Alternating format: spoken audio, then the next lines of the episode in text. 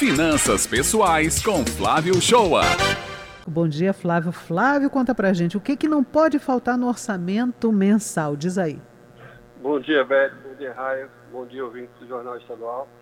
É, eu, eu, sempre falo aqui né, sobre cortes desnecessários, né? enxugar gastos, fazer uma faxina nas finanças, né?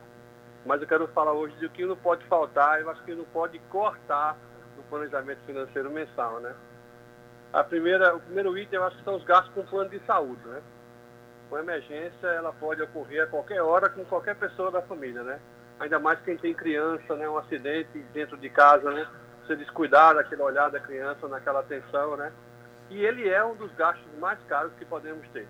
Sem sombra de dúvida, a gente tem uma inflação de plano de saúde, tá? que ela corre paralela à inflação do país, que é autorizado os aumentos pelo, pela agência reguladora.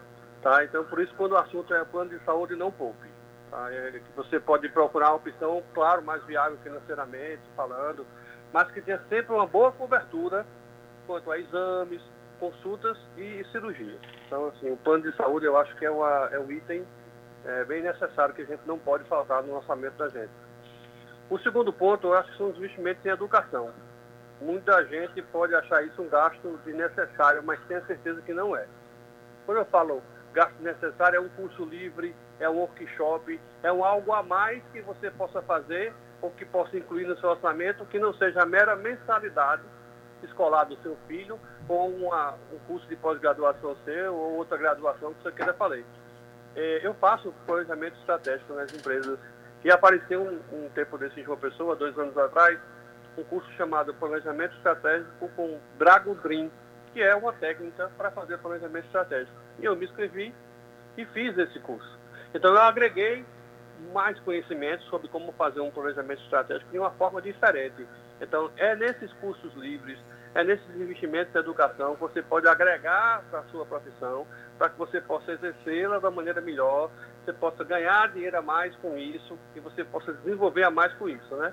Então, acho que contribui muito para o conhecimento é a educação, investimento em educação, que não seja só aquela mensalidade do seu filho que está no colégio ou que está na faculdade.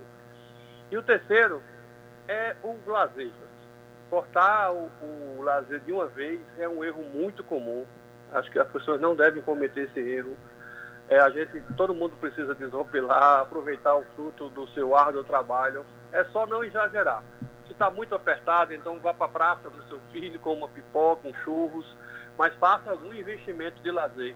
Faça algum investimento que você não seja só casa, trabalho, trabalho ou casa. Então, para mim, seriam esses três itens que eu acho que não pode faltar no orçamento, que é um plano de saúde, o segundo, um gasto de educação fora aquela mensalidade é, escolar do seu filho. E o terceiro, o lazer. O que é que vocês acham, Beth, Raio? Olha, eu gostei dessa lista de prioridades, viu, é, Flávio? Porque, inclusive, eu consegui encaixar aí um lugarzinho para o meu dinheiro do orgulho, que você já, já sabe o que é, que o dinheiro do orgulho ali, na verdade, é o meu lazer, né? Claro, perfeito. Então, a gente encontra ali jeitos de manter a nossa saúde, a nossa educação, que na verdade são os pilares da sociedade, e também a nossa saúde mental, né, Flávio? Quando a gente reserva também um pouco para o lazer. Importante, não é, Flávio? É a diferença que você estabeleceu entre o que é consumismo e o que é investimento. E esse é o pulo do gato, né? O investimento é justamente aquilo que vai te é, trazer mais benefícios, como retorno. a questão retorno, exatamente, a questão do curso.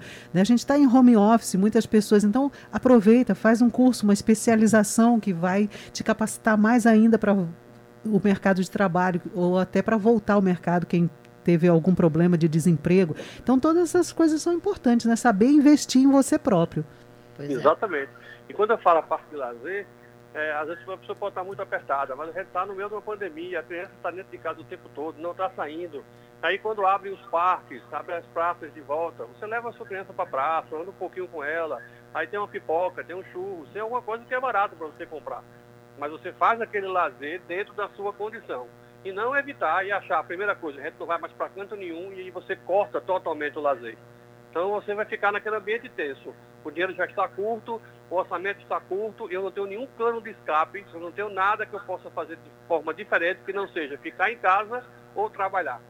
E aí você gera tensão na família, né? Então você não consegue gerir sua vida, você não consegue novos trabalhos, você não consegue novos desafios quando você está pautado só em sair de casa, se você está em home, é sair de um quarto para o outro, ou de um quarto para a sala, ou sair de casa para o trabalho e vice-versa, né? Então são esses itens que eu acho que é importante demais. Por mais que a gente queira elogiar o SUS nesse momento, se a gente não tivesse um acesso universal que a Constituição garantiu lá em 88, a situação estaria muito pior. Mas o investimento num plano de saúde no melhor custo de benefício para você, eu também acho muito importante na, no orçamento familiar.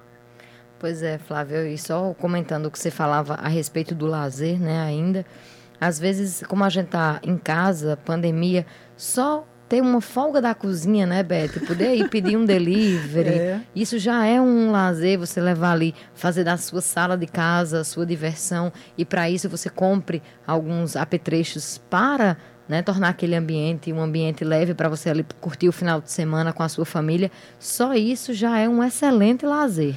Pois é, a dona de casa, né, Flávia, ela tem esse poder de estar tá sempre pensando, inventando coisas novas, né, de fazer aquele momento com a família algo muito mais prazeroso mesmo, né? Como o Raio disse, às vezes você quebra aqui, hoje eu não vou cozinhar, que bom, hoje eu vou me dar um tempo, vou cuidar só de arrumar a mesa bem bonita para receber um delivery, uma coisa, uma coisinha diferente, né, é. do, da comidinha do dia a dia. Eu vejo isso aí. É um cano de escape, gente. A vida não é só trabalho, não. não é? A gente pensando assim, né? o dinheiro não é o fim, ele é o meio. Olha, essa frase, ela realmente é impactante, viu, Flávia? A gente já debateu sobre ela aqui já? outra vez. Sem você, na sua ausência, toda ausência é atrevida, mas realmente é isso. Se a gente enxerga dessa maneira, muda muito a nossa visão de mundo e de relações também, não só de gastos, né? Perfeito. Valeu, uma boa semana, Beto, boa semana, Raia, boa semana, ouvinte.